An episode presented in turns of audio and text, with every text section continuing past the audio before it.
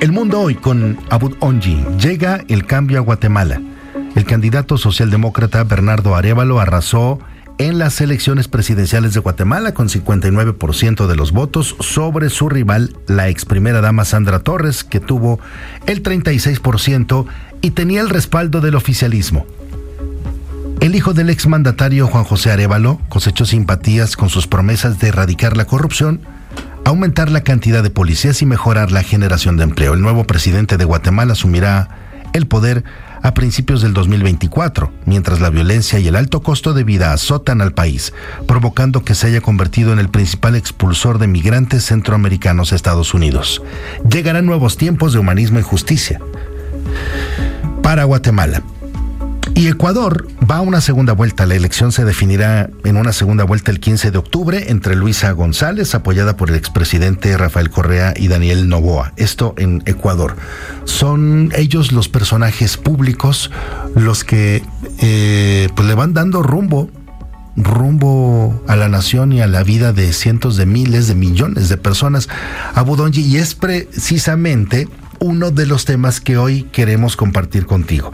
Abrir un capítulo dedicado a esos personajes que están haciendo mucho ruido o que están siendo disruptivos en el mundo de la política, como en el caso de este hombre, de este argentino del cual les vamos a platicar hoy. Incluso les vamos a compartir algunos audios con algunas de sus ideas muy suyas, muy locas algunas, otras dignas de ser revisadas, otras que rayan para algunos en lo irrespetuoso. Abud, bienvenido, ¿cómo estás? ¿Por qué hablaremos de este señor? ¿Quién es Todo bien, Mariano. Hablamos de Javier Milei, que es el candidato que en las primeras elecciones en Argentina, el 14 de agosto, sacó más del 31%. ¿Por qué estamos hablando de él? Porque es un fenómeno y sabemos que en América Latina todo se contagia. Todo se contagia. Y en México a lo mejor en las próximas elecciones no vamos a tener un candidato así, pero yo estoy seguro que en el siguiente sexenio sí vamos a tener. ¿Por qué? Porque es alguien fuera del marco político. Es alguien antisistema.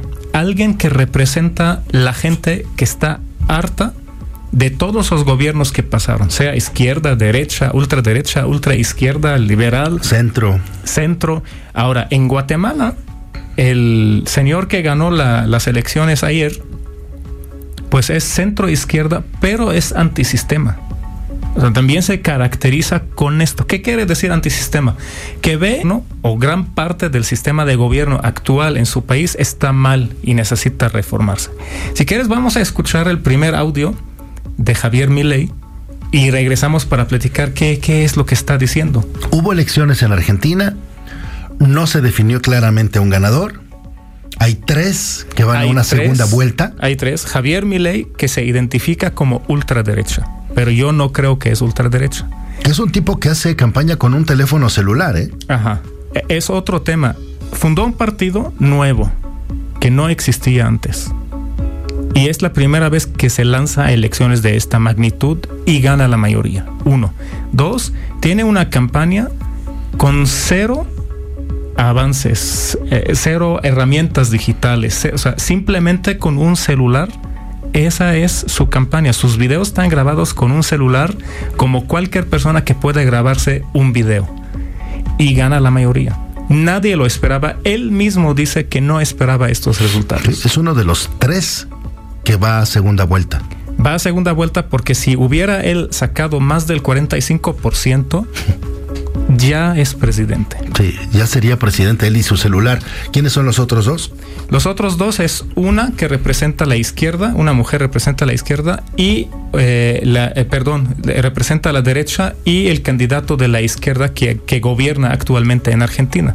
Ahora, aquí hay que hacer énfasis que Argentina es el cuarto país del mundo con más inflación. 113% es el porcentaje de inflación de Argentina. Y por eso este señor lo que dice, a ver, yo voy a reformar todo porque todo está mal, todo no funciona, la economía no funciona, la educación no funciona, la salud no funciona, tengo que reformarlo. ¿Por qué? Porque tenemos las evidencias que no está funcionando. Y está proponiendo usar el dólar como moneda nacional en Argentina. la dolarización de Argentina. Que sí usan el dólar ahorita, pero él lo quiere hacer oficial. Quiere eliminar la moneda nacional, eliminar el Banco Nacional de Argentina, quitarlo, eliminarlo, tirarlo a la basura prácticamente y que el dólar sea la moneda nacional. Bueno, poco a poquito en esta conversación van a ver todo lo que quiere quitar. ¿Con qué empezamos? Con el primer audio que está explicando la reforma que quiere proponer que hay que hacer todo un conjunto de reformas, reformas de primera generación, segunda generación y tercera generación. Primera generación es reforma del Estado que implica bajar el gasto público en áreas productivas donde hay mucho robo para poder bajar impuestos, desregular el mercado laboral hacia adelante. Pero una de las cosas que vos podés cortar de cuajo es la obra pública, siendo un sistema de iniciativa privada la chilena. Vos podés cortar de cuajo, por ejemplo, las transferencias discrecionales de nación a provincia y de provincias a municipios. Vos podrías cortar de cuajo los subsidios económicos, pero redefiniendo la ecuación económica financiera del contrato para que el impacto en precio no sea tan alto. Entonces vos ahí si querés tenés casi 10 puntos del PBI que podés recortar y que eso además te permite bajar impuestos y liberar a la oferta. Eso, más la reforma en el mercado laboral hacia adelante, más la apertura de la economía en la secuencia que estoy diciendo, porque no es trivial la secuencia, eso te va a generar que durante 15 años la economía va a crecer muchísimo. Y en el final de ese camino, las beneficiarios de los planes sociales empiezan a dejar los planes para irse a trabajar al sector privado. Plano lo que está proponiendo Javier Milei, que es el candidato de la ultraderecha en Argentina, es eliminar organismos del gobierno, eliminar secretarías completas, quiere eliminar la Secretaría de la Educación, la Secretaría de la Salud, la Secretaría de la Mujer, quiere eliminar la Secretaría de Trabajo y concentrar todo el gobierno en siete secretarías más una que se llama Capital Humano, donde va a poner todas las tareas de educación, de salud, de trabajo, que todo tiene que ver con el ser humano, desde pequeño hasta su jubilación. Con ocho secretarías, él propone manejar el gobierno, porque dice que las secretarías y los puestos, gran parte de ellos, de los actuales, se crearon para poner los amigos ahí. Yo creo un puesto para poner a mi amigo, yo siendo presidente. Entonces los quiere eliminar completamente. Ahora, el tema de la educación, la verdad, a mí me convenció. ¿De verdad? Sí. ¿Por qué? O sea, eliminar la Secretaría de Educación y manejar la educación, ¿cómo? Ajá. Eliminar la Secretaría de Educación porque él dice que la educación no es gratuita. Esto es mentira, es subsidiada. Entonces él dice que cuando tú quieres que algo sea gratuito, un servicio sea gratuito, o subsidias la oferta o subsidias la demanda. Que el gobierno pague a las escuelas y las escuelas dan la educación gratis. Este es el sistema cuando hablamos de la educación pública y gratuita. Pero él dice, ¿por qué yo voy a quitar impuestos de la gente? Y los doy al gobierno. Y el gobierno los da a la Secretaría de Educación, que con corrupción mal desgasta, malgastan todo y no cuidan la calidad de la educación. Él lo que quiere hacer no es dejar ese dinero con la gente, pero ponerlo en un voucher, un vale. Tú lo puedes cambiar en la escuela. Tú eres quien paga a la escuela por tu educación de tus impuestos. Se le daría el dinero a la gente. A la gente, sí. Vamos a escuchar si quieres esta propuesta de la educación, a ver qué te parece. es la voz de Javier Milei, uno de los tres finalistas a la presidencia, de, Argentina. Viene una segunda vuelta, pero este hombre con sus ideas eh, polémicas y arrebatadas, que entiendo que no está, no está casado. No está casado, casado, es otro tema que también digo, a ver, él se identifica como ultraderecha por sus teorías económicas. Él es economista, de carrera es economista, no es político. Pero hay cosas que dice, o sea, primero rompe con el modelo del candidato derecha que se representa siempre con su familia, con sus hijos, con la primera, quien será la primera dama. El señor no está casado. El señor no tiene hijos, tiene cuatro perros y a los cuatro perros les puso nombres de economistas famosos, que son sus referencias. Habla del amor libre, con todo el sentido de la palabra para él, pero al mismo tiempo sí está en contra del feminismo, está en contra de la homosexualidad, está en contra de eh, el aborto. Entonces tú ves, dices, bueno, actúa en algunas cosas como ultraderecha. Eso no es. y actúa en otras cosas como muy liberal, muy izquierda. Esto es lo de la educación. Vamos a ponerlo en estos términos. En Argentina la educación es pública. Ser de gestión, está, nada es gratis. Esa, ahí está la trampa. Bueno, dice nada es gratis. Alguien lo tiene que pagar. El Estado. Bueno, pero el Estado, ¿y cómo se financia el Estado? Con impuestos. Bueno, ah, traer entonces, digamos, entonces lo pagamos, digamos, lo que pagamos los impuestos. Ahora, entonces, eso tiene que ser financiado. Lo que nosotros decimos es que si vos decidiste tener educación, vos una cosa que podés hacer es darle un subsidio a la oferta. ¿Cuál es el problema cuando vos le das el subsidio a la oferta? La institución recibe ese dinero y como lo tiene asegurado del Estado, en lugar de ponerlo donde lo tiene que poner, se lo gasta políticamente y deja el residuo. Por eso la educación es el desastre que es, nos echaron de las pruebas PISA por sesgar las muestras. Entonces, en ese sentido, lo que digo es, ese modelo no funciona, ¿eh? la, educación en Argentina es un desastre, los números son horribles. Usted dice, en lugar de darle plata a las escuelas, se la damos a los alumnos. Se los damos a las. Eh, exacto, a los, los alumnos van a elegir. Y, los individuos, es la misma cantidad de plata que se destina. No, es la misma. la cantidad de plata es la misma. pero, en lugar de dárselas a las instituciones.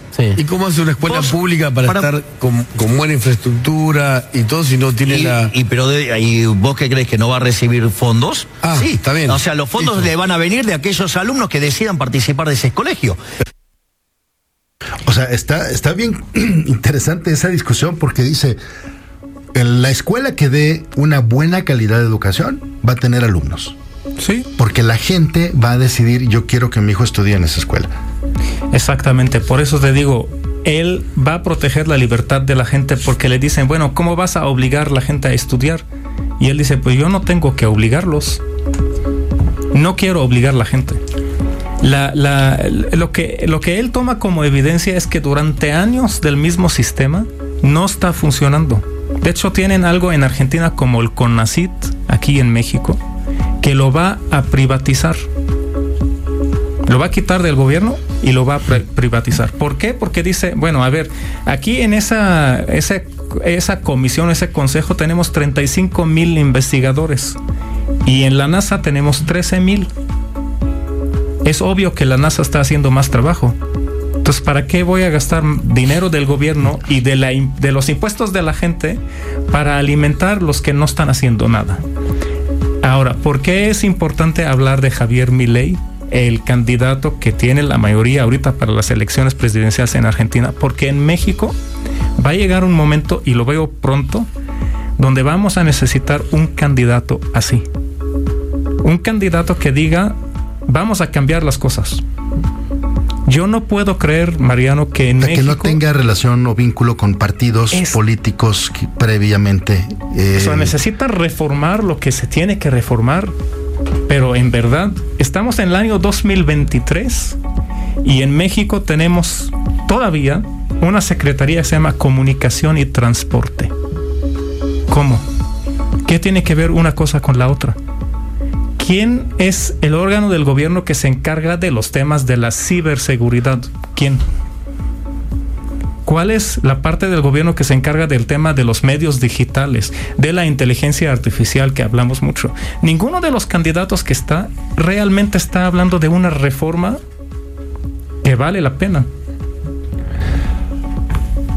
Sí, entonces las propuestas de este señor en Argentina pues obviamente sacudieron la escena política, han movido muchas conciencias, hay mucha gente que simpatiza con él con algunas cosas, hay otras con las que no, pero lo que sí es importante que sepan es que eh, en medio de todas estas contradicciones, él surgió de la, de la pues nada. Casi de la nada, podríamos decir. Bueno, él fue comunicador también porque trabajó en medios de comunicación, es economista de carrera se metió a los medios de comunicación, fue presentador de algunos programas, tiene una habilidad para convencer, eso sí, es cantante también, canta algunas canciones mal, pero bueno, canta, es un señor muy transparente. Es un personaje. Un personaje, un fenómeno. Ahora, regresando al tema ya para escuchar el último audio y ya dejarnos ahí, eh, muchos, incluso el presidente de México, comparó su aparición en la política argentina con Adolf Hitler. Porque dijo, dice el presidente de México que Hitler, la gente votaron por él en Alemania después de una crisis económica. Eso quiere decir que en las crisis económicas, o sea, su idea es decir que en las crisis la gente vota por personas locas. Esa es la idea. Extremos. cuando le preguntaron a Javier Milei eso de que te están comparando con Adolf Hitler, dijo que él se molestó y dijo que él está a punto de, de, de convertirse al judaísmo y de que el primer país que visitará siendo presidente será Israel. Yo me, se me hizo raro eso y empecé a investigar y resulta que él ataca muy duro al Papa de Roma, siendo también el Papa de Roma argentino. Lo ataca bien duro y dice que el Papa de Roma ayuda o apoya al comunismo en el mundo. Esta es lo que, lo que él dice en su audio. Papa, sí, lo voy a decir de frente, es el representante del maligno en la tierra, ocupando el trono de la casa de Dios. El Papa impulsa el comunismo con todos los desastres que causó y eso va contra las propias sagradas escrituras porque promueve la pobreza, promueve el pobrismo, promueve un régimen de miseria. Una de las cosas maravillosas del liberalismo es que promueve el comercio y como decía Bastián, donde entra el comercio no entran las balas o como decía Bertrand de Juvenet, eh, hay libre mercado, las costumbres son dulces y este tipo promueve un sistema que es una porquería que mata a la gente, que la hambrea. A mí me cansa oírlo a este hombre gritar todo el tiempo, pero tiene una vehemencia para decir, y no es un ignorante. No, no. No lo es. Para nada, para nada. Es más, no sé si lo vas a tomar mal, eh, pero si yo fuera argentino, yo votaría por él. Siendo el país en la situación que está. ¿Por qué? México es las dos terceras partes de Argentina. O sea, Argentina es más grande todavía, una tercera parte. Pero los argentinos son nada más 40 millones. No puede ser que un país con tanta riqueza vive una economía tan pobre. Por eso yo creo que la gente va a votar por él. Si no es, será presidente, de todos modos va a ser un cambio. ¿Para cuándo va a ser la segunda Hasta vuelta? octubre, noviembre, según lo que todavía no se decide bien la fecha, pero ahí va a ser una segunda vuelta. Pues bueno, le vamos a echar el ojo a personajes que en el mundo están haciendo mucho, mucho, mucho, mucho ruido. Este señor podría ser el próximo presidente de Argentina o no. Eh, hablaremos de Bukele también. De Bukele. Qué Es un personajazo, fenómeno, ¿no? fenómeno. Es otro fenómeno. Sí. Otro fenómeno. Y pues bueno, démonos cuenta de que fuera de nuestra esferita están pasando muchas cosas también que, que son importantes, que son interesantes y quizás de las que tendremos que tomar nota, en algunos casos aprender y en otros casos hacernos muy atrás, muy Porque lejos. nos van a contagiar. Sí, va a pasar. Seguramente, sí. En algún momento va a pasar. Gracias, Abud, que tengas Gracias un gran ti, día. Que te vaya bien.